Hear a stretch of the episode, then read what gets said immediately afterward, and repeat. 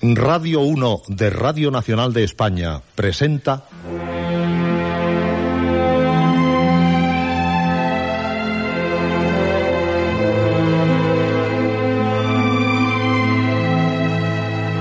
Historias.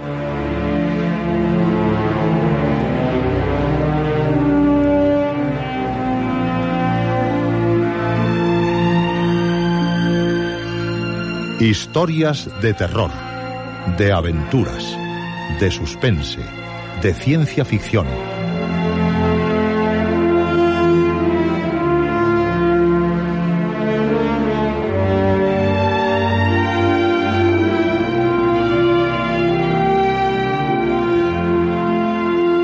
Un programa escrito y dirigido por Juan José Plans.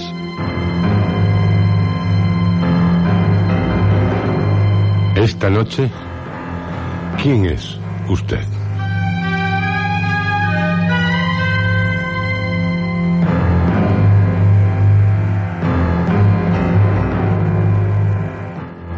Esta es su noche, la noche de todos los que, intrépida, osadamente, están siempre dispuestos a vivir, sí, vivir las más fantásticas historias.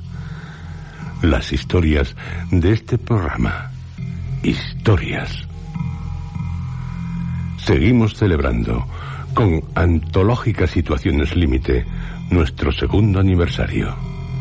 Esta noche, prepárense. ¿Se atreve? ¿Se atreven? Pues ya, enciendan una vela. Así, sí. Miren la llama. Esa llama que rompe las tinieblas. Las tinieblas que a usted le rodean. Acérquese la vela, con cuidado de no quemarse. Esta noche, mirando la llama, acabará preguntándose, ¿quién soy? Que la llama quede frente a sus ojos. Así, sí, así. Mírela fijamente. Concéntrese en ella, en la llama, amarillenta, rojiza, y poco a poco, poco a poco, con lentitud, acerque la llama a sus ojos. Hay, hay como un mundo espectral en ella. Ah, la llama, la que ahora alumbra penosamente sus pasos por... ¿Dónde está usted?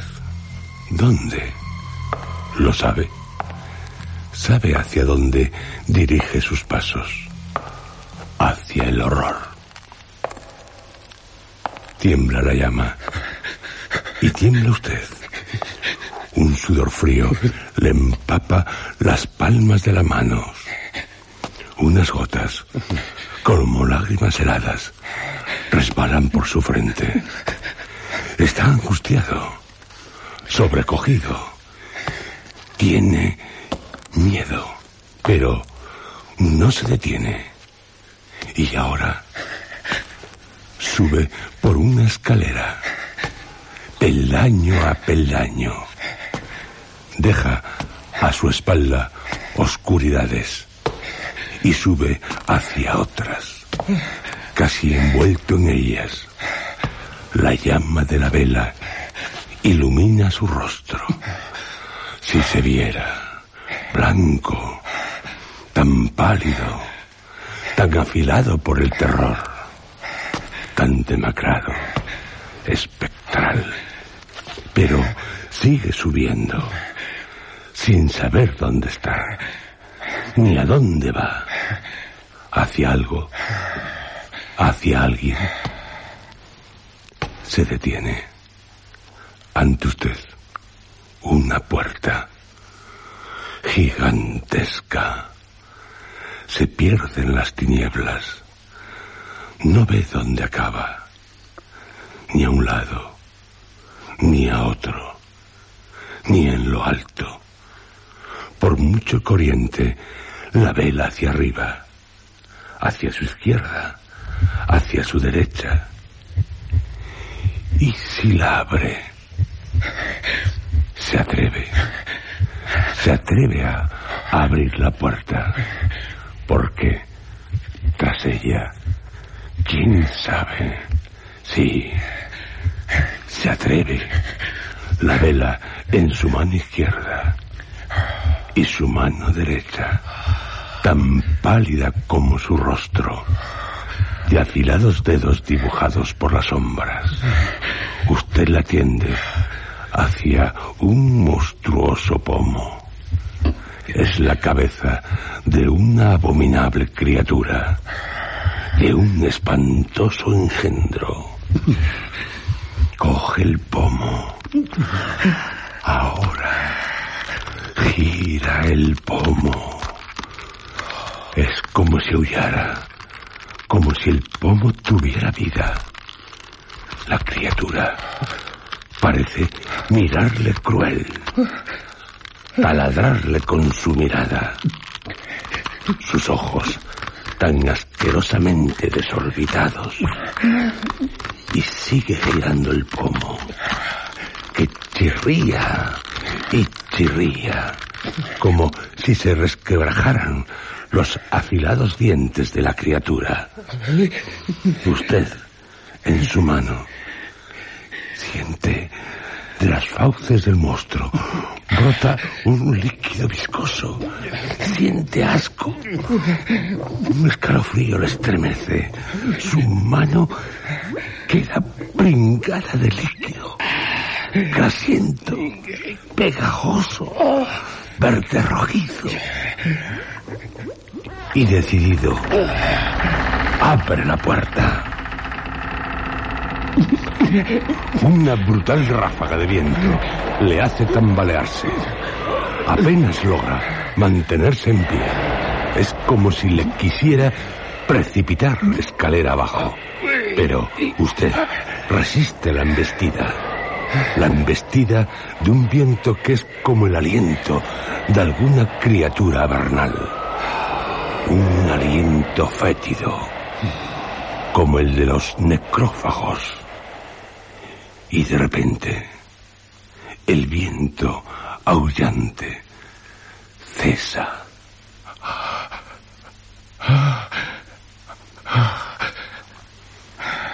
Y silencio, un pesado, gélido silencio, doloroso y oscuridad, la llama de la vela. Qué curioso, el viento no la apagó. La llama de la vela no le permite ver más allá. ¿Dónde está? Puede caer de dar un solo paso por un precipicio, a un pozo, a un abismo cósmico. Tendrá un paredón ante usted o le aplastará una gigantesca losa o unas paredes le irán cercando hasta romperle todos los huesos, convertirle en una masa sanguinolenta. Pero usted sigue paso a paso sobre algo viscoso, una materia descompuesta de la que emanan unos olores putrefactos. No quiere saber sobre lo que anda. Debe ser demasiado horrible. Pero su curiosidad baja la vela y... ¡Oh! ¡Qué pasta pestilente! Hedionda se pega a su calzado, a sus pantalones. Es de todos los colores del averno, como si hubieran triturado los huesos, agironado las carnes de las más aberrantes criaturas. Vísceras, ojos vidriosos. Pero sigue, paso a paso, porque allá, en un horizonte imposible, o en algún lugar lejano hay algo o alguien silueteado por una luz grisácea, envuelto en una niebla demoníaca. Podrá llegar hasta algo o alguien. Sigue aterrado y fascinado por el horror. Una lluvia le sorprende. La lluvia, ¿qué es? ¿Qué cae sobre su cabeza? Sus hombros, sus manos. No es agua, ni ningún otro líquido, ni ninguna pasta. Lo que cae son gusanos. No, son criaturas horribles. No es que caigan sobre usted, es que se arrojan sobre usted con sus bocas abriéndose como las de los más asquerosos reptiles en cuerpos deformes, con sus terribles dientes. Quieren morderle y siente sus dientes intentando arrancarle los cabellos y la piel y la carne. ¡Corra! Líbrese de ellos. ¡Corra! De lo contrario. Ah, ya. Ya ha finalizado la aberrante lluvia. Pero. ¡Cuidado! Aún tienen el cuello. ¡Arrójelo lejos! Así. ¿Y ahora? ¿Sigue? Sí. Sí. Sigue hacia algo. O alguien. Adentrándose en. en un. Parece que es un bosque. A la luz de la vela. Las ramas de los árboles. Puntiagudas. Parecen querer apresarle. El sendero. Hacia algo o alguien. La maleza le llega hasta las rodillas. Avanza dificultosamente. Las ramas. Las ramas. Son ramas. O, o son garras. Las garras de árboles carnívoros se abren como tenebrosas bocas dispuestos a devorarle. Que ninguna garra le coja. Le arrastrará, le catapultará a las bocas de los espeluznantes árboles, aberraciones de la naturaleza. Salga del bosque, vuelva a correr. El bosque está hambriento y ya oye a otras criaturas tras de usted. Lobos, hombres lobo. ¡Corra! El bosque, atrás y ante usted, más próximo, algo o alguien. Y sigue, paso a paso, paso a paso. ¿Qué hay ante usted? ¿O quién es? Pero ahora, a su alrededor, la luz de la vela le deja casi ver. Extiende el brazo hacia un lado, hacia otro. Son, son sepulturas y cada una como un abismo. Están abiertas las losas rotas, resquebrajadas, con los nombres borrados, sin fecha, sin epitafios, nada, solo abiertas. Se detiene ante una de ellas. Se inclina. La llama tiembla. Ningún resto en el interior del ataúd que está dentro de la sepultura. destrozado, rota la tapa. Nada, nadie.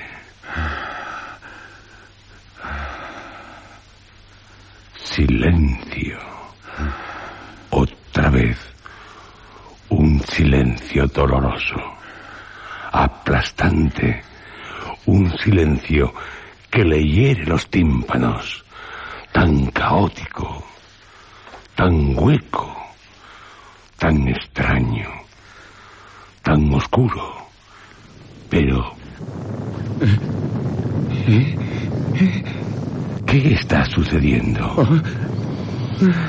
Apenas los ve, pero los huele. Siente su fría presencia, su presencia descarnada, fantasmal. Son ellos.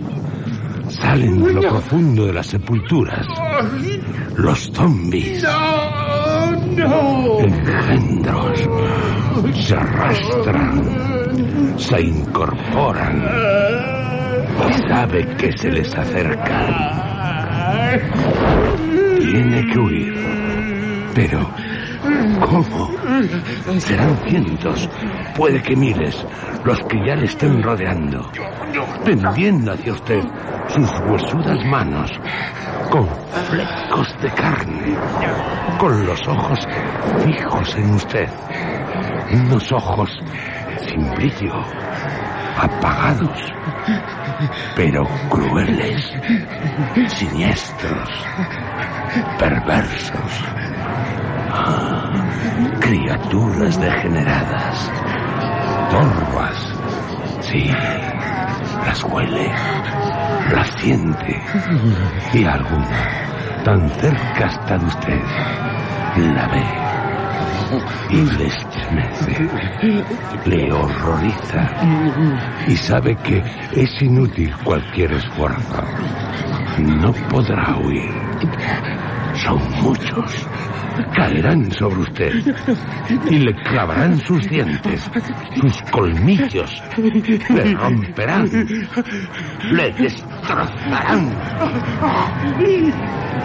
Y ese murmullo es el de ellos, el de los zombies. Gimen, gimen de placer, porque tienen una víctima en la que saciarse. Usted, usted, que acabará siendo como ellos. No, como ellos no, pero una esquelética mano. Que no le toque. Apártese. Empuje. Pise. Pero ¿a cuántos podrá derribar? Son tantos. Y los caídos volverán a levantarse. Sus cuerpos. O parte de sus cuerpos. Una mano que usted haya arrancado el cuerpo intentará apresarle. Y un pie le perseguirá. Y una boca. Y las vísceras, las venas, las arterias se le enroscarán como serpientes, impidiéndole seguir viendo. Está perdido. Pero se siente agarrado por todas partes. No son ellos quienes le sujetan.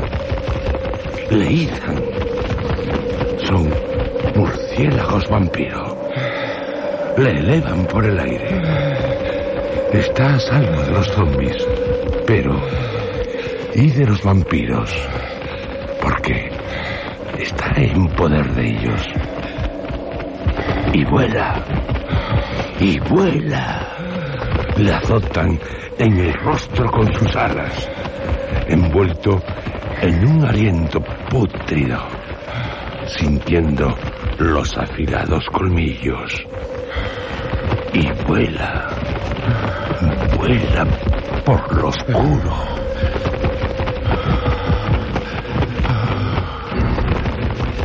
Por un negro mar aéreo, por un cósmico laberinto, por gargantas invisibles, por un espacio sin tiempo, por un tiempo sin espacio. catapultado. Le han dejado solo. Le han lanzado. Y usted sigue volando sobre ciudades de aberrantes edificios, entre zumbidos cósmicos, fétidos vapores, mares de lava, burbujas sanguinolentas, bosques de cadáveres, terrestres y extraterrestres, casi imposibles de concebir. Y sigue acercándose a algo o a alguien cada vez más raudo, a prisa, a prisa, y de repente la caída. Y el silencio está no ante algo, sí ante alguien. ¿Alguien? ¿Quién? ¿Quién puede ser el que está ante usted? Él. O muchos él. En un él. Porque no cesa en metamorfosearse. No tiene una forma definida. Su cabeza tan pronto es la de un vampiro como la de un hombre lobo, o la de un espectro, o la de un zombie, o la de cambia constantemente. Y sus manos, sus brazos, sus piernas, no son ni manos, ni brazos, ni piernas. Todo el cuerpo se muta y usted se pregunta, espantosamente fascinado. ¿Quién, es? ¿Quién es? ¿Acaso no sabe aún la respuesta? ¿Quién es? Ah, sonrío y le miro profundamente porque ante usted me tiene a mí y yo soy sobrenatural.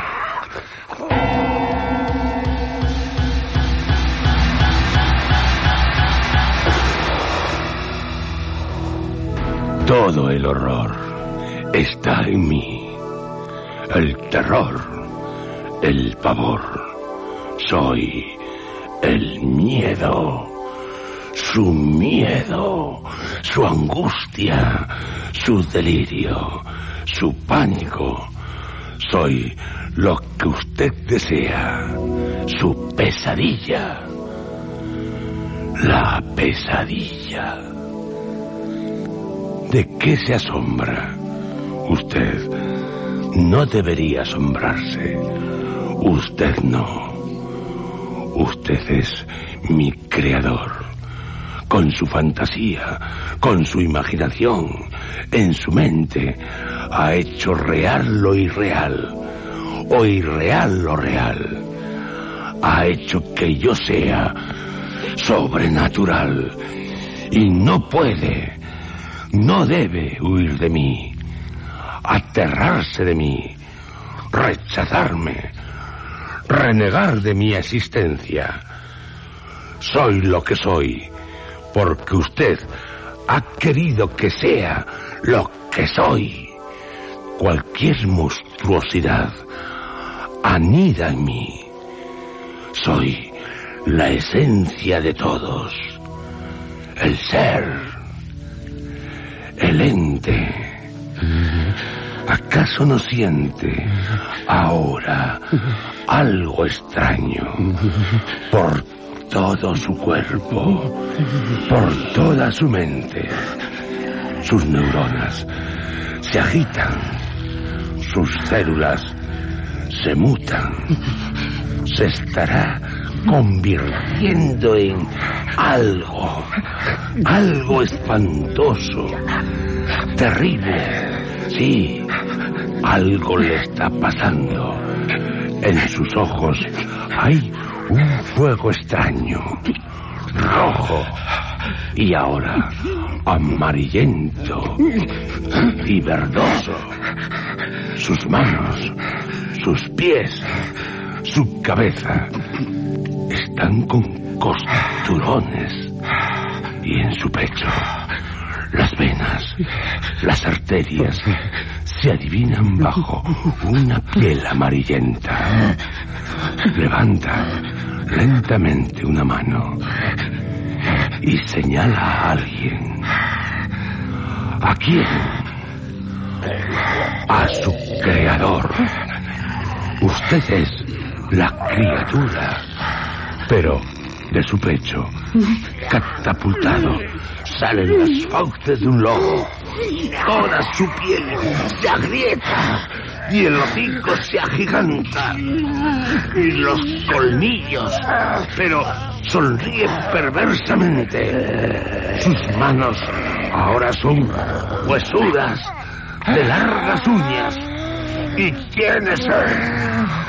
Sed de sangre. No se atreve a mirarse en el espejo. Criatura creada en un laboratorio. Hombre lobo. Vampiro. Ahora, de verse en el espejo, vería a Dorian Gray y a Mr. Hyde. Somos el horror.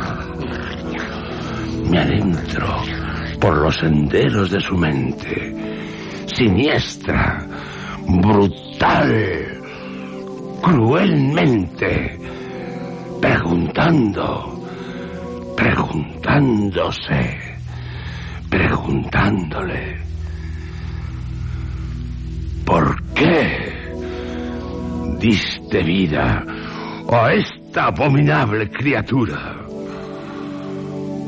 ¿Por qué mis criminales actos quedan reflejados en mi retrato? ¿Por qué estoy condenado a convertirme en una espantosa bestia tras beber una pócima del laboratorio? ¿Por qué mi cuerpo se metamorfosea en hombre lobo, o en oso, o en pantera? ¿Por qué resucito siglo tras siglo, yo, un venerado faraón, para entrar en un mundo que me es hostil? ¿Por qué mi inmortalidad depende de la sangre de mis víctimas? ¿Por qué mis ojos están vidriosos y arrastro mis pies con los brazos caídos? ¿Por qué soy todos? Todos los huyan con la luna llena, buscando presas en las que saciar su sed de sangre y su apetito de carne. De sangre y carne humana. Todos los que salen de sus ataúdes en busca de cuerpos en los que beber el elixir de la vida. Todos los que sin mente, sin ánima, bajan por las noches buscando víctimas, tan siquiera sin saber por qué. Todos los que se convierten en bestias tras beber las pócimas de laboratorios. Todos los que son devueltos a la vida impíamente por doctores malvados. Todos. Todos los que rasgan la tierra con sus manos huesudas, descarnadas, o rompen sus ataúdes, o se arrastran por ciénagas, por pantanos, los que habitan en castillos en ruinas, en pueblos abandonados, fantasmales, los que trepan de los abismos infernales. Todos, todos los que observan con gran placer cómo tiemblan sus víctimas, no pueden de espanto ni gritar. El terror se refleja en sus rostros, pálidos, horriblemente y hermosamente pálidos. Sí, todos están en mí. Yo soy todos esos, la esencia. Pero, ¿y usted? ¿Quién es usted? ¿Yo? ¿Quién soy yo? Yo... Ah, sí, cierto. Yo, soy creador. El, el creador de todos. Con mi fantasía. Con mi imaginación. Por lo tanto, yo también soy sobrenatural.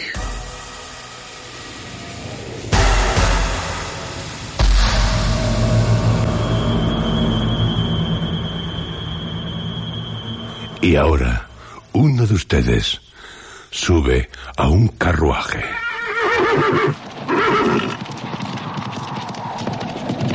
Los caballos tienen los ojos enrojecidos. El carruaje no es conducido por ningún cochero.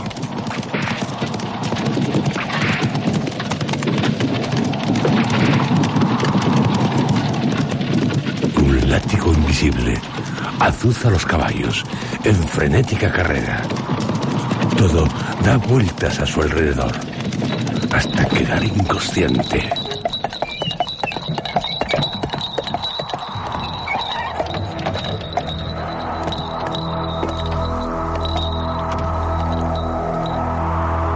Abrí los ojos. Estaba al pie de una escalera que se perdía en la oscuridad. Tenía frío y miedo. Totalmente perdido.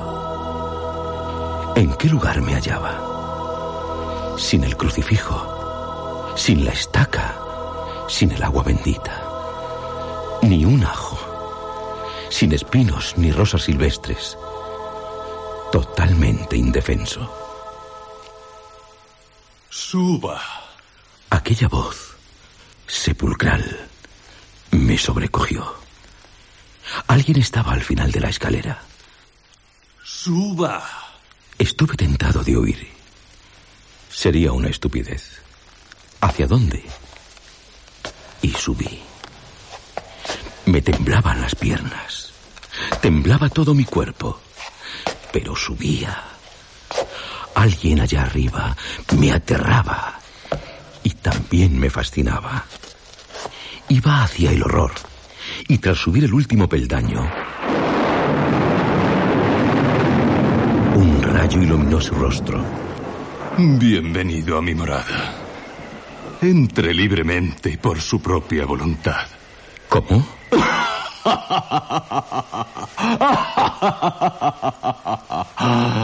¿Es que esperaba encontrarse con Drácula? Solo un vampiro creado por la mente de un mortal puede dar tan tonta bienvenida. Soy Drácula y le doy la bienvenida a mi morada, señor. ¿Usted es...? eh, Un vampiro. Un vampiro que desea dejar de serlo. El vampiro que le llamó. El vampiro al que usted le clavará una estaca en el corazón. Aquí. En mi corazón. Sígame. Y le seguí.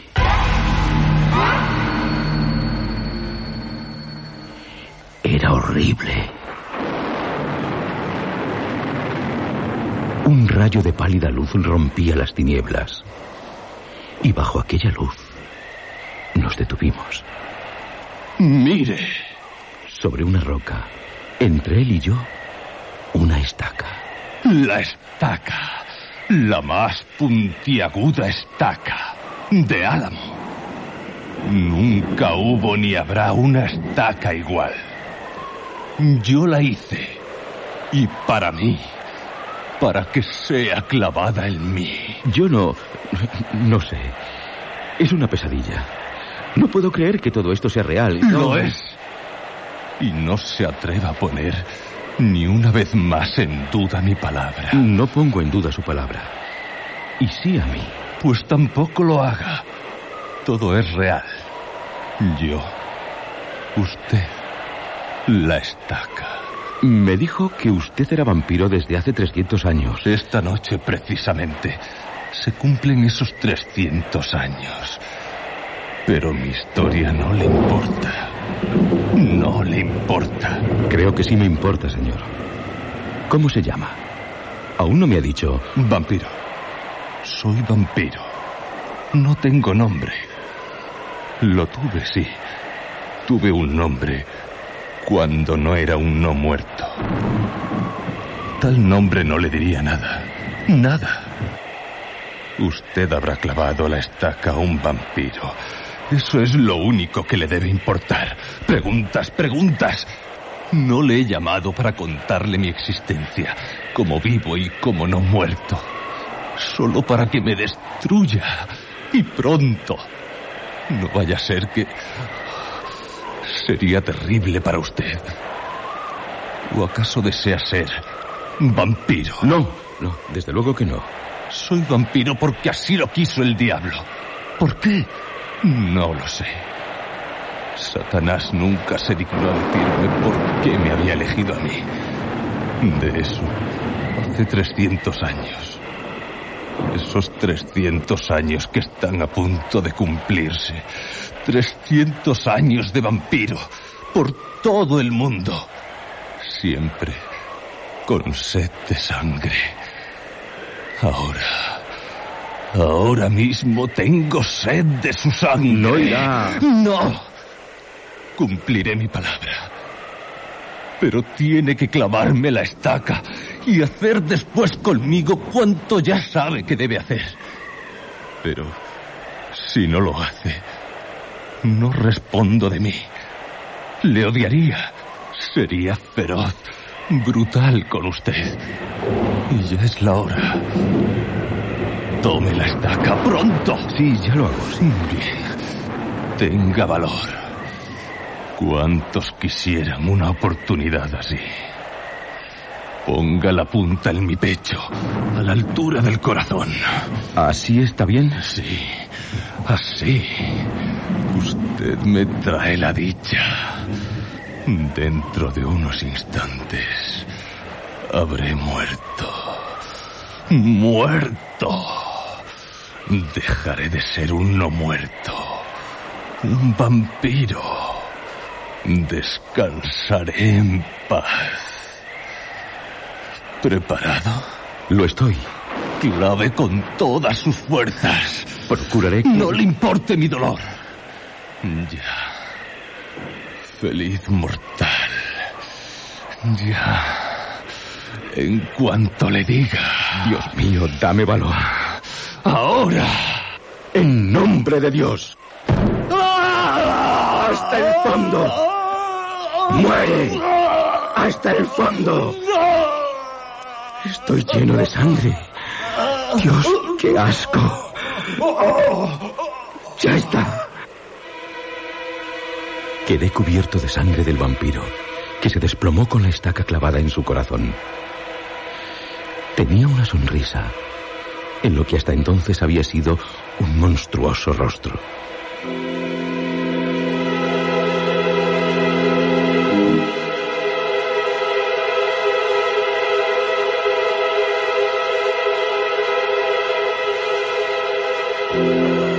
De repente, en mis manos un hacha, con la hoja muy afilada, como una cuchilla de afeitar.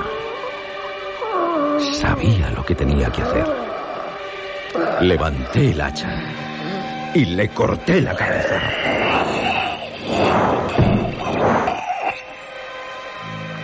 Todo había acabado. Solo me quedaba convertir su cuerpo en cenizas. La luz me dejó ver una pira de espinos blancos. Arrojé a ella al vampiro. Primero su cabeza, después el resto de su cuerpo, del que seguía manando una gran cantidad de sangre y encendí la hoguera.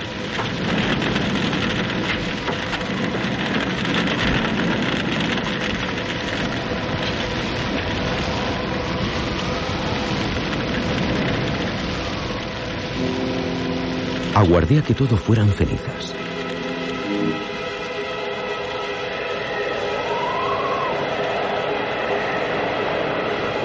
Cenizas que un viento esparció por las tinieblas.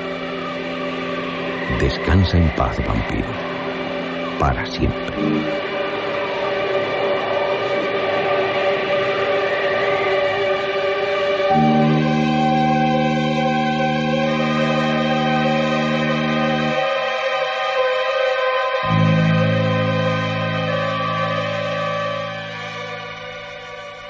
Bajé la escalera.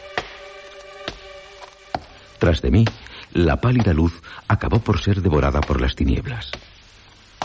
Miré mis manos, llenas de sangre. Sangre por todo mi cuerpo. Sangre de vampiro, sangre de las víctimas del vampiro. Habrían sido cientos, miles, en trescientos años. Al final de la escalera, el carruaje. Subí a él.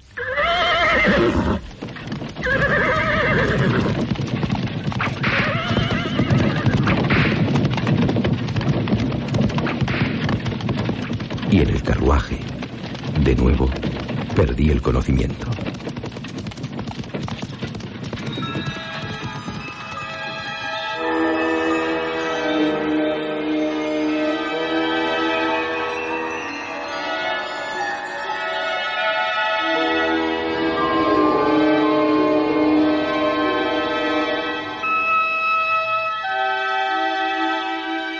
Al abrir los ojos, de nuevo me encontré en el lugar del que había partido. Pienso que sucedió. Que le clavé la estaca a un vampiro.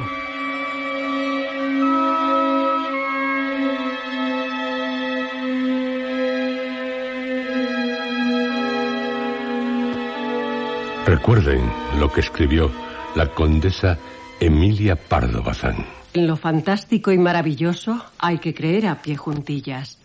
Y el que no cree, por lo menos desde las 11 de la noche hasta las 5 de la madrugada, es tuerto de cerebro. Y ahora estamos entre las 11 de la noche y las 5 de la madrugada. Creer en lo real, pero también creer en lo fantástico.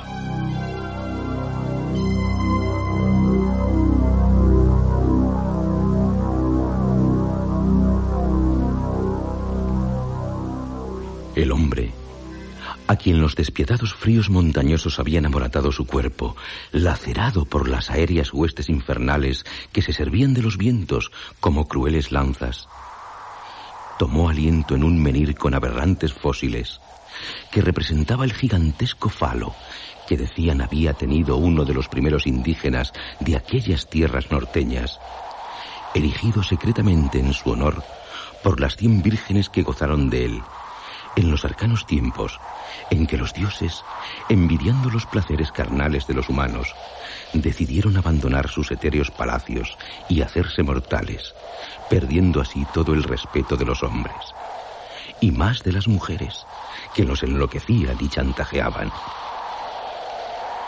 Fue en una noche de uno de los más brutales inviernos, como engendrado en el puchero de la más horrenda de las brujas. Los lujuriosos vientos, endemoniados, arrancando las ramas, desnudaban libidinosamente a los árboles, dejándolos en las más obscenas posturas, como si quisieran tentar al hombre con sus troncos llenos de inquietantes curvaturas, envueltas en ligueros de nieve, haciéndoles semejantes a las carnosas doncellas pintadas por los artistas para satisfacer la lascivia de los viciados cortesanos que procuraban ocultar sus malsanos pensamientos bajo las pelucas, nidos de piojos.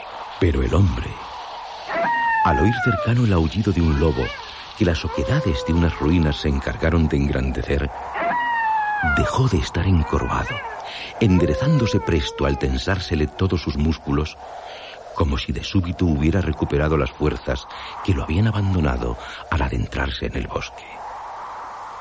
El labio que le colgaba, hasta el que, por el mentón de oculta quebrada, reptaba una barba crespa en la que se lava un río de espumosa baba, llegó a unirse al otro. y crujiendo sus poderosos dientes, sonrió con una pavorosa crueldad.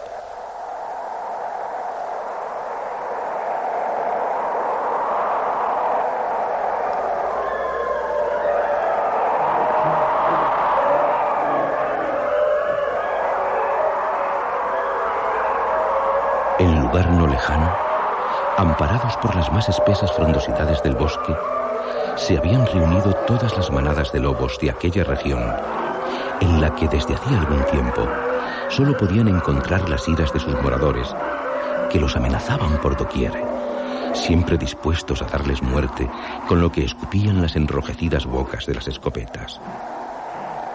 Sin aullidos, que los vientos introducen por las chimeneas, empalideciendo rostros en los que se inspiran los que elaboran grotescas caretas. Sigilosas sus largas colas, sin un roce de ramas, casi levitando sobre las blanqueadas hierbas, habían llegado desde los más recónditos lugares, al percibir sus agudos oídos la imperiosa llamada del rey, que los ecos se encargaron de llevar hasta los más sombríos valles, hasta las más intrincadas cañadas, hasta las más blancas cumbres, en torno al que desde largo tiempo mantenía su reinado, tras librar anualmente enconados combates con aguerridos pretendientes al trono, que iban dejando su pelaje de ese color gris oscuro que tanto envidian las paletas de los pintores, partido por profundas cicatrices, aguardaron a que les dirigiera su más inteligente aullido. Les anunció, provocando un asombroso murmullo entre sus súbditos, que había descubierto al culpable de las espantosas muertes de humanos que a ellos atribuían, siendo perseguidos por unas atrocidades que no habían cometido. El culpable, que para aplacar su bestial sed de sangre hasta devoraba a las crías de los humanos, tendría el justo castigo que merecía de acuerdo con las leyes de los lobos. Y el rey, haciendo un movimiento indicativo con sus tiesas orejas, inició el camino al encuentro de quien él únicamente conocía, seguido por sus súbditos, ávidos de enfrentarse al causante de tanta desgracia, y no solo para los humanos, sino también para ellos, los lobos, que habían llorado la muerte de muchos de los suyos. Los lobos, a una señal del rey, al alcanzar una colina, se detuvieron.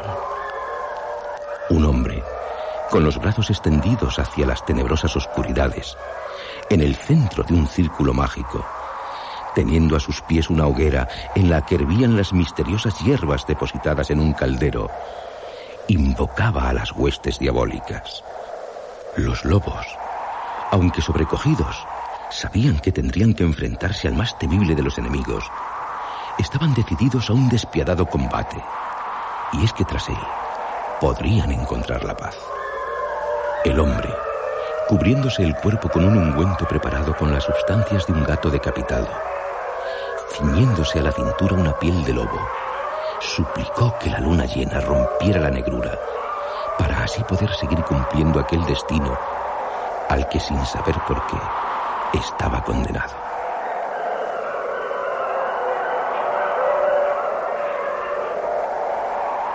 Y cuando la luna llena rasgó la oscuridad de la noche, profirió el más espantoso alarido que se pueda concebir, helando hasta el hielo.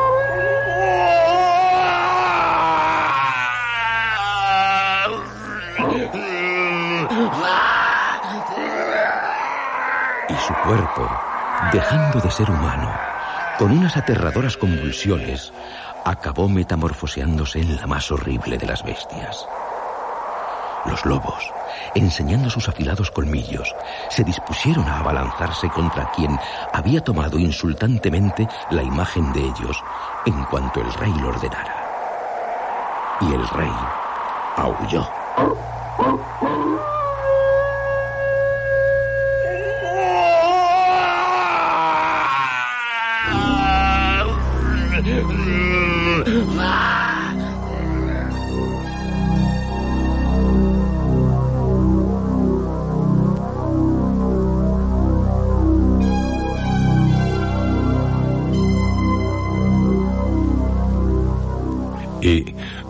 Próximo programa, dividido en dos partes, especial y excepcional, es el que, con motivo de celebrar nuestro segundo aniversario de emisión, grabaremos en una noche memorable en el Teatro Jovellanos de Gijón. No se lo pierdan. En el teatro temblará hasta el telón.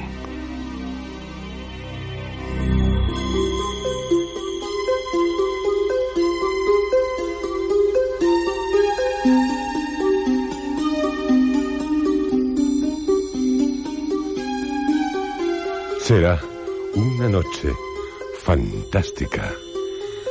La noche de cuantos desean aventurarse a vivir las más extraordinarias historias, como usted, y usted, y usted también, todos, todos cuantos pertenecen al Club Historias.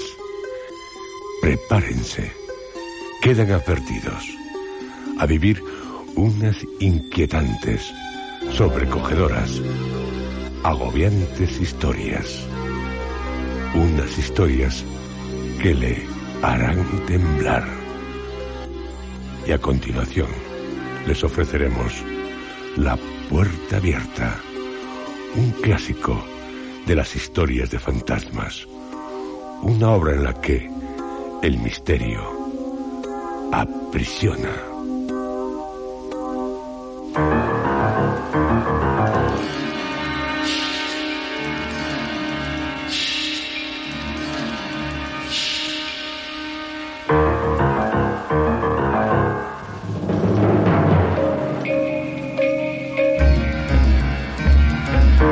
Han escuchado ustedes dentro de la serie Historias.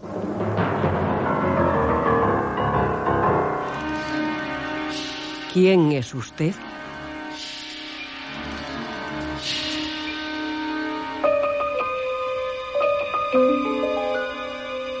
Este capítulo ha sido interpretado por Juan José Plans, Roberto Cruz, José Antonio Ramírez, Arturo Martín y Blanca Gala.